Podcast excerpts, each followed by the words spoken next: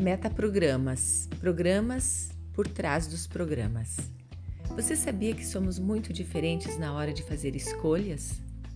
A programação neurolinguística é esperta em detectar estes mistérios e que podem contribuir muito no autoconhecimento e na excelência da comunicação. Vamos mergulhar nesta arte. Hoje veremos o metaprograma de aproximação e afastamento. Em cada áudio seguinte, veremos um metaprograma. É só acompanhar. O que você quer em um relacionamento, em uma casa, em um carro, num emprego, qualquer coisa? O que você quer? Você responde: Ah, o que eu não quero? Ou você responde: O que eu quero?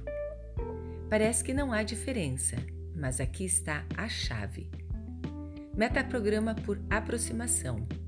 São pessoas que estabelecem seus objetivos com facilidade e vão em busca deles. A pessoa que vai por afastamento são ótimas para encontrar os obstáculos e os erros deste objetivo. Aproximação. Vê a praia toda. Por afastamento, Olha o tamanho das ondas. Os dois são úteis? Sim. Um complementa o outro. Na hora de vender algo, por exemplo, por aproximação, vai dizer: Este carro é macio, rápido, bonito.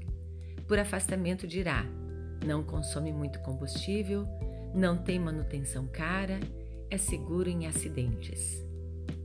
As pessoas por aproximação são motivadas por objetivos e recompensas, e as pessoas por afastamento são motivadas para evitar problemas e punições. Quem domina metaprogramas obtém melhores resultados, pois usará a comunicação de acordo com a pessoa que estiver em sua frente, facilitando a relação. Isto não é manipulação, e sim comunicação assertiva e empática. Use o metaprograma errado e gastará o dobro do tempo para se fazer entender. Seria melhor não ter nem aberto a boca. Enquanto você está querendo ir, pode ser que a pessoa está querendo voltar. Investigue como você funciona em primeiro lugar e depois será mais fácil reconhecer o outro. Bem-vindo ao mundo das infinitas possibilidades. Ótimas pesquisas ótimo autoconhecimento.